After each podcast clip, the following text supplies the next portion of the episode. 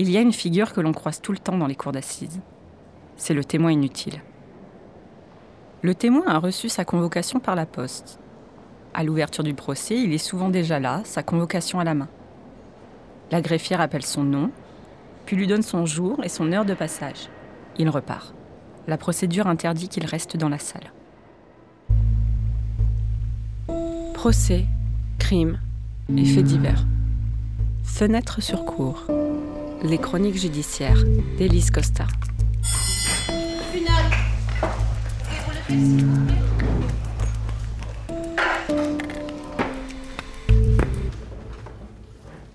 Le jour J, l'huissier fait entrer le témoin dans la salle d'audience. Il est très nerveux. Tout le monde l'observe. Le public, les avocats, les parties civiles, les magistrats et les jurés. Le seul qui ne le regarde pas, en fait, c'est bien souvent l'accusé.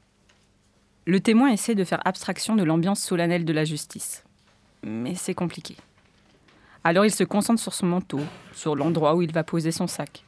Parfois, il adopte l'attitude de la personne qui ne compte pas s'éterniser. Et il garde son manteau et son sac à dos à la barre.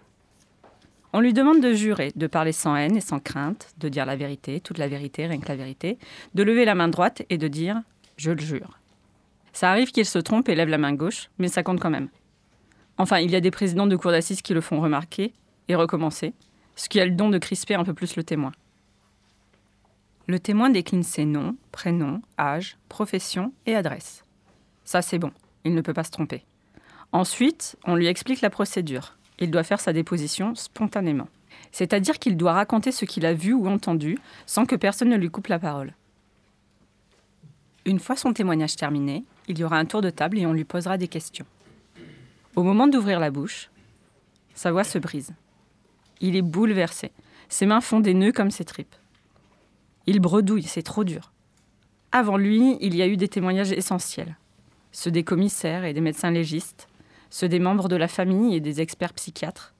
Des témoignages lourds et techniques, des dépositions qui font péter le dossier ou qui enfoncent le clou.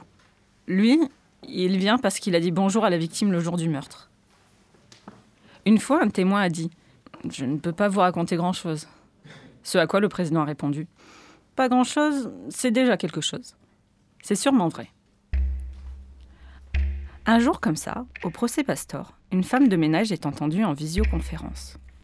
C'était un procès interminable, cinq semaines pour dix accusés devant répondre de l'assassinat, en mai 2014, de la riche héritière monégasque, Hélène Pastor. La femme de ménage entendue en visio travaillait dans l'hôtel où on logeait les tueurs avant le meurtre. Un des types avait oublié dans la chambre un flacon de gel douche. Plus précisément, un flacon de gel douche, vert, de marque Super U. La femme de ménage l'avait mis de côté, elle ne sait même pas vraiment pourquoi, parce que d'habitude ces trucs-là, elle les jette.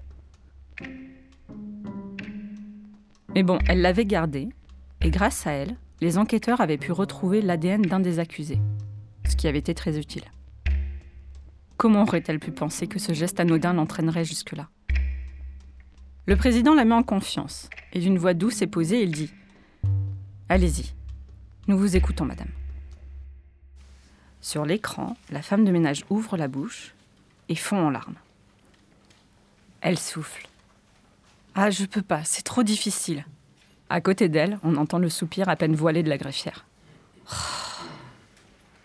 C'est vrai que ça paraît étrange que le témoin inutile se mette dans tous ces états. Eh bien, ça paraît encore plus étrange au bout d'un certain nombre de procès. La première fois que l'on voit un témoin inutile perdre ses moyens, on trouve ça touchant. Les enquêteurs l'ont entendu, il a dû signer plein de papiers, ses amis lui en ont parlé, puis à chaque fois qu'un article sortait dans la presse, ils lui en ont reparlé. Et puis un matin, quatre ans après, on lui a demandé de venir témoigner à la cour d'assises. Il croyait que c'était fini. Il ne sait pas qu'il aurait pu produire un certificat médical, prétexter quelque chose, n'importe quoi, pour ne pas se présenter, que ça n'aurait pas été si grave. Non, il a pris son rôle à cœur et a bloqué sa journée pour faire son devoir. Il a fallu expliquer à son employeur, faire le déplacement, ça a été tout un bazar. Plus rarement, le président de la cour a signé un mandat d'amener et les gendarmes ont été le chercher chez lui. Il est arrivé dans sa tenue des jours de congé, jogging et tongs jaune fluo. Il a eu l'impression qu'on venait chercher Al Capone. Souvent, il dit J'ai hâte qu'on en finisse. Mais au bout d'un moment, peut-être la quatrième ou la cinquième fois que l'on croise un témoin inutile dans une cour d'assises, ça ne prend plus. On a envie de le secouer, de lui dire qu'il ne craint rien, que c'est juste au cas où il se souviendrait d'un détail, ou au cas où il oublierait un détail, parce que c'est toujours profitable aux avocats de la défense, quelqu'un qui oublie un truc. On a envie de lui dire que ça ne servait à rien, de se retourner dans son lit la nuit d'avant, de se mettre la rate au courbouillon en pensant à ce qu'il allait dire.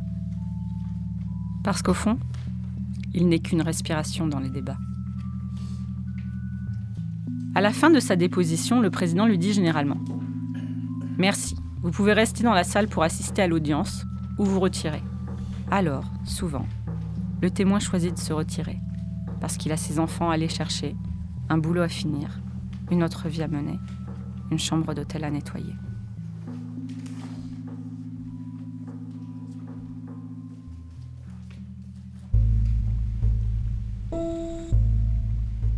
Fenêtre sur cours est un podcast produit par Arte Radio. Vous pouvez l'écouter sur le site arteradio.com ou sur l'appli gratuite. Abonnez-vous sur Apple Podcasts, SoundCloud, Deezer, YouTube ou votre application de podcast favorite. N'hésitez pas à nous soutenir en laissant des étoiles dans les yeux ou des commentaires dans les dents. Rendez-vous dans 15 jours pour le prochain épisode.